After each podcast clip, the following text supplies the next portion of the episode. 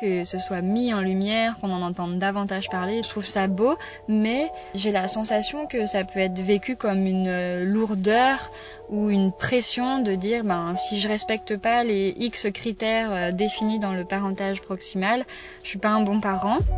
Vous écoutez le quatrième trimestre, saison 3, le postpartum vu par les professionnels. Ma volonté pour la nouvelle saison de ce podcast est de vous apporter un maximum de clés et de ressources afin de vous permettre de vivre votre quatrième trimestre de manière apaisée et le plus éclairée possible. Aussi, avec les professionnels, qu'ils soient psychologues, doula, naturopathes, sophrologues, coach de vie, kiné, ostéopathe et plus encore, nous avons sélectionné des thématiques qui vous donneront un maximum de pistes pour vous aider à comprendre cette période si particulière. Dans cet épisode, Pauline Barrier, doula, nous éclaire sur la notion de maternage et de parentage proximal afin que chacun trouve l'harmonie qui lui ressemble avec son enfant. Moi, c'est Pauline. Je suis une femme, une euh, compagne, une maman, une doula, une éducatrice, une podcasteuse. J'ai comme euh, plein de euh, plein de casquettes dans ma vie. Ce qui occupe une grande partie de mon temps, c'est ma ma fille au travers de ma parentalité avec mon partenaire et euh, aussi bien sûr euh, mon activité professionnelle. Donc euh, mon activité principale c'est que je suis doula. Ça signifie que j'accompagne les femmes, les personnes avec un utérus, les couples dans différents passages de vie notamment autour de la maternité, la parentalité et le cycle menstruel. Je pense qu'une doula, c'est avant tout une qualité d'être.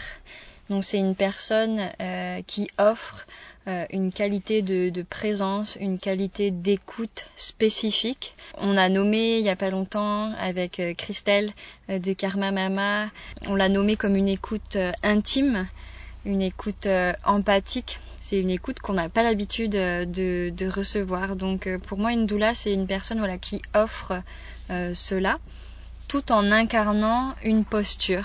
Et cette posture, eh ben, avant d'aller proposer des, services, des outils, euh, des rituels, ce qu'on veut, euh, c'est avant tout euh, comment on est aligné dans, dans les valeurs de ce métier pour accompagner les personnes dans le respect, dans l'écoute, dans l'amour et dans la bienveillance. J'adore euh, les mots et j'adore euh, euh, chercher les définitions. Pour maternage proximal, pour parentage proximal, je sais pas c'est quoi la définition officielle. Euh, moi, ce que j'entends par parentage proximal, c'est euh, une, relation parent-enfant qui suit en fait le continuum euh, de la grossesse pour ce qui va être de l'ordre du post du post naissance, donc toute la partie où on est avec notre petit bébé qui est vraiment dépendant de nous. Euh, pour euh, répondre à ses besoins physiologiques. Et en même temps, je pense qu'après, le parentage proximal, ça va bien au-delà de cet espace où on est euh, en relation avec un bébé. Je pense qu'avec notre bébé, je pense que ça va aussi, ça reste en tout cas aussi avec nos enfants quand ils sont plus grands et qui grandissent. Et donc là, j'irais en disant que on est dans une, toujours dans cette dynamique de relation, une relation qui tient compte euh, des émotions et des besoins de chacun, chacune, c'est-à-dire à la fois ceux des enfants et ceux des parents, tout en étant dans une forme de physiologie à la fois euh, physiologie euh, humaine, mais à la fois physiologie de l'ordre du naturel, de l'ordre du, du, spontané. En ce moment, c'est genre on en parle vachement plus. Je vois pas comme un effet de mode. Je trouve ça beau que ce soit mis en lumière, qu'on en entende davantage parler, tout comme le postpartum qui est, qui est mis en lumière depuis quelques années et on entend davantage parler de, ce sujet. Euh, donc je trouve ça beau, mais euh, le fait qu'on en entende beaucoup parler et que euh, on le définisse comme quelque chose de physiologique, quelque chose de, de, de normal, quelque chose qu'on faisait avant puis qu'on a perdu, j'ai la sensation que ça peut être vécu comme une lourdeur ou une pression de dire ben si je respecte pas les X critères euh, définis dans le parentage proximal, je suis pas un bon parent. Alors que et c'est sur ça moi que j'ai envie d'insister dans le sens où le parentage proximal c'est oui ces différents critères et je les ai pas tous euh, nommés. Euh, il y en a d'autres, le portage physiologique, etc. parce que justement je pense que la base d'un parentage proximal sain c'est l'écoute des besoins des différentes personnes dans la relation, donc le parent, les parents, le, les enfants. On a toutes et tous des besoins et ils sont tous aussi légitimes les uns que les autres. Et donc pour moi, un, parentage proximal optimal, eh ben, c'est euh, un parentage où les besoins de tous et tous sont respectés et ça, ça implique de faire des choix. C'est-à-dire que eh ben, peut-être que euh, euh, je vais allaiter mon enfant, et puis peut-être qu'à un moment, je vais induire un sevrage. Donc, c'est pas forcément ce que la nature a prévu. C'est pas forcément ce qui est l'idéal pour mon enfant qui aurait peut-être bien voulu euh, continuer à téter. Mais je sens que moi, en tant que parent qui allait, j'atteins ma limite, je ne me respecte plus, je n'en ai peut-être plus envie, et mes besoins sont importants et mes besoins sont légitimes. Alors là, je prends un sujet en plus l'allaitement euh, qui peut susciter voilà des bah, des réactions mais clairement, euh, euh, on a le droit de, s'écouter. On n'est pas obligé d'être dans la réaction aussi. On peut aussi prendre le temps de se dire, ben tiens, pourquoi là je, je, ne me retrouve plus dans ma relation d'allaitement avec mon enfant? Pourquoi ça ne me plaît plus? Pourquoi l'idée d'arrêter me traverse l'esprit? On peut être dans cette démarche de parentage proximal en faisant euh, du portage physiologique de temps en temps, un temps, et en ayant une poussette, euh, en ne faisant pas du cododo euh, ou en étant dans une chambre partagée ou que tout le monde ait sa chambre. On peut être dans cette, dans cette démarche de parentage proximal, optimale, à partir du moment où on est à l'écoute de soi, je pense. On entend parler de l'hypermédicalisation l'hypermédicalisation de euh, l'enfantement. Euh, et, je trouve intéressant en parallèle de mettre euh, l'hypernormalisation qui est tout aussi dangereuse d'une certaine manière. Et là, clairement, tu vois, on est dans deux formes d'extrêmes. Et l'idée, pour chaque personne, pour chaque couple, c'est de trouver son, son juste milieu à lui, à elle, qui est unique et personnel en fonction de là où on est dans notre cheminement de vie, de qui on est comme personne. Et il euh, y en a euh, pour qui le curseur sera euh, plus vers la médicalisation et d'autres qui sera un peu plus vers la gauche. Et l'idée c'est de trouver voilà la juste harmonie parce que j'ai pas envie de parler d'équilibre, on n'est pas pile au milieu, mais la juste harmonie entre bah, ces différentes ces différents éléments qui vont faire que ben on nourrit et on répond euh, à nos besoins. Donc dans le parentage proximal, c'est pareil. Quand euh, moi j'en parle avec euh, avec mes clientes, je leur dis toujours, là on aborde plein de sujets. On parle de la chenille, du cododo, de l'allaitement, tout ça, des bienfaits pour, pour le parent, pour le bébé, etc. Ok, on est informé sur tout ça, mais ça ne veut pas dire que on va mettre tout ça en place à la naissance. On peut expérimenter et en fonction de notre expérience avec notre bébé qu'on ne connaît pas encore euh, dans sa vie sur Terre, euh, eh ben on va on va s'ajuster et on va euh, trouver justement euh, comment nourrir nos besoins à cette nouvelle triade ou à cette nouvelle famille naissante. La préparation avant la naissance est hyper intéressante parce que ben certes on se prépare pour, euh, pour la naissance, pour ce moment qui est euh, vraiment charnière dans notre vie de, de personnes, d'individus, mais aussi pour la vie de, de, notre enfant. Mais ça reste un court moment comparé à bah, tout ce qui s'ensuit derrière. Donc on nomme le postpartum qui peut durer de, quelques mois à quelques années selon les personnes. Mais après toute notre parentalité avec, avec notre enfant, et là on compte plutôt vraiment en, années. Et donc non, on ne sait pas à quoi s'attendre, on ne sait pas quelles seront les spécificités de, notre enfant, on ne sait pas quelle sera sa sensibilité, on va le la découvrir.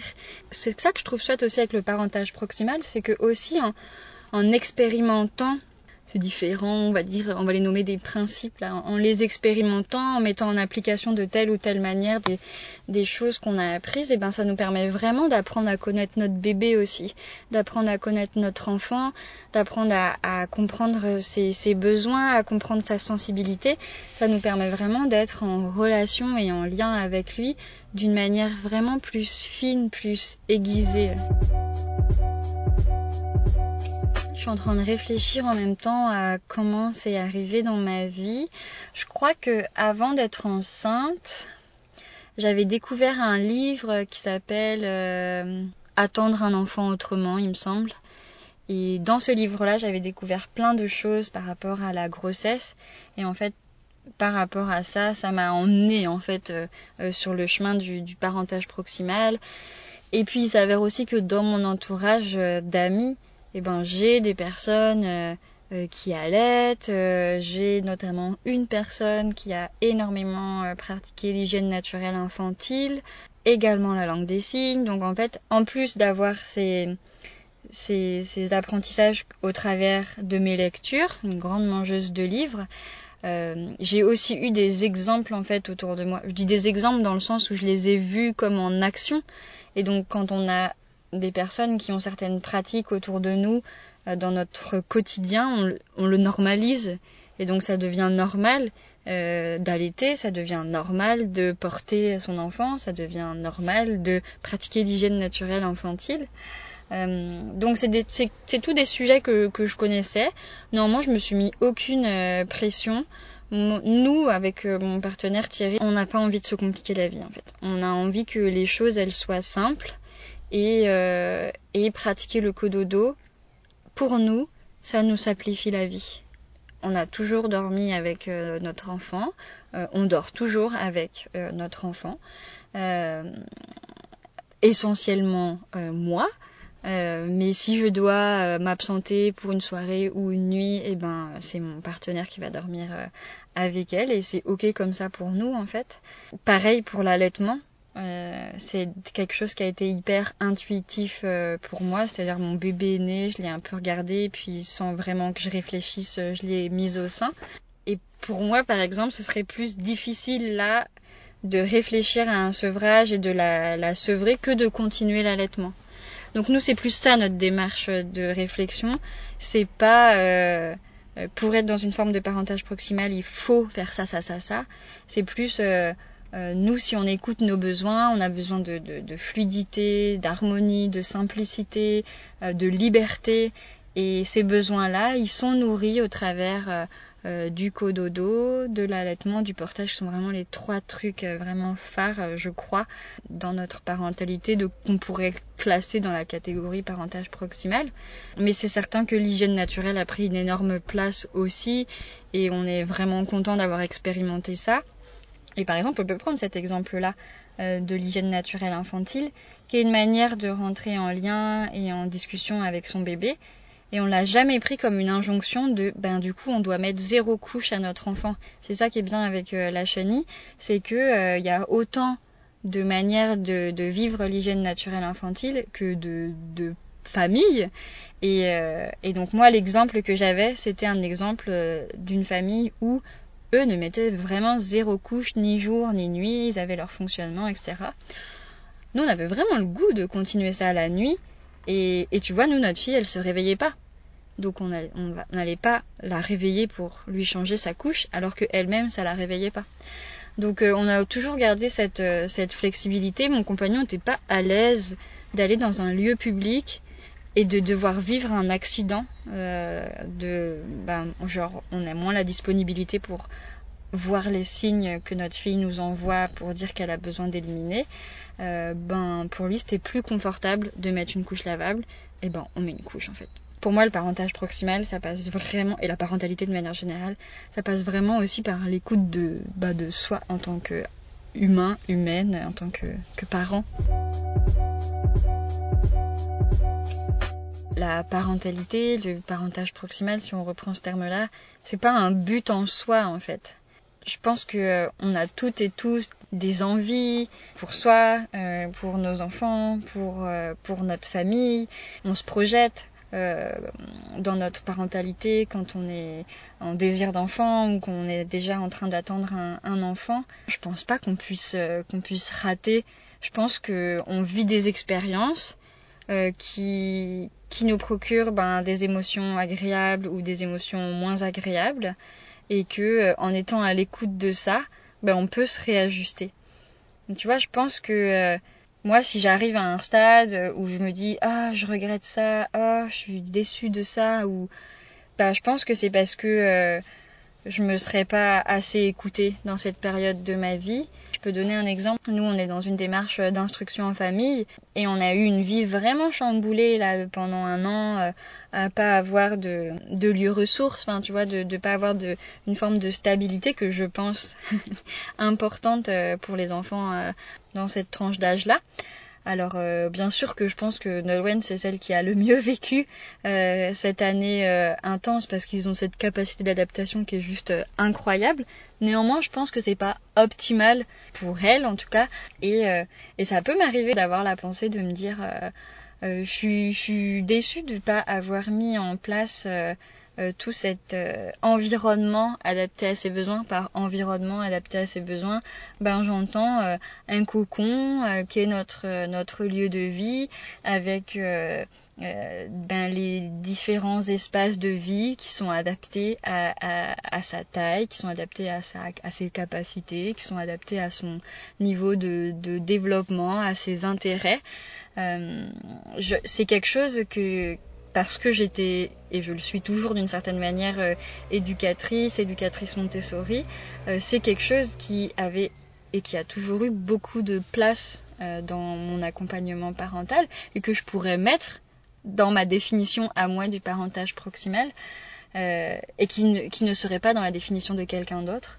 Et, et, si je me dis mais pourquoi j'ai ce regret? Et mm. est-ce que j'ai raté du coup des choses pendant cette, euh, ce un an là, disons, bah oui, j'ai sûrement euh, raté des périodes sensibles euh, de, de ma fille. Néanmoins, bah là, je suis à l'écoute de ce qui est maintenant. je suis à l'écoute de, de ce que je ressens. J'accueille cette émotion, cette déception, et puis j'accueille aussi ce qui était à ce moment-là, c'est-à-dire ben, l'environnement dans lequel on était, et aussi bah, voir tout ce qui s'est passé qui ne se serait pas passé si on avait vécu cette année différemment. Donc il y a aussi une forme d'acceptation où on relativise aussi et où de toute façon il est comme j'ai envie de dire euh, jamais trop tard euh, pour euh, pour mettre en place des choses qui font qui font sens avec avec nos valeurs. Alors ben c'est sûr que que si on est une maman de, ou un parent de grands enfants et que euh, on découvre le portage physiologique et qu'on se dit j'aurais adoré porter mon enfant euh, comme ça, euh, bah t'as pas raté ta, ta, parentalité pour autant, mais c'est clair que là c'est quelque chose qu'on pourra pas forcément expérimenter. Peut-être avec les petits enfants, c'est genre jamais trop tard. Il y a toujours un truc qui permet de ben, de vivre euh, cette, cette, cette chose qu'on a découverte d'une manière ou de la transmettre ou de la diffuser sans forcément l'incarner pleinement avec un nouveau-né. Un immense merci à Pauline Barrier pour ses explications et ses pistes de réflexion. Notez que si le podcast du quatrième trimestre a pour but d'informer, il ne remplacera jamais la consultation auprès d'un professionnel. D'ailleurs, si vous êtes à la recherche d'un professionnel, vous pouvez consulter le cercle sur le site www.lequatrièmetrimestre.com. Vous trouverez des professionnels certifiés le quatrième trimestre. À très vite!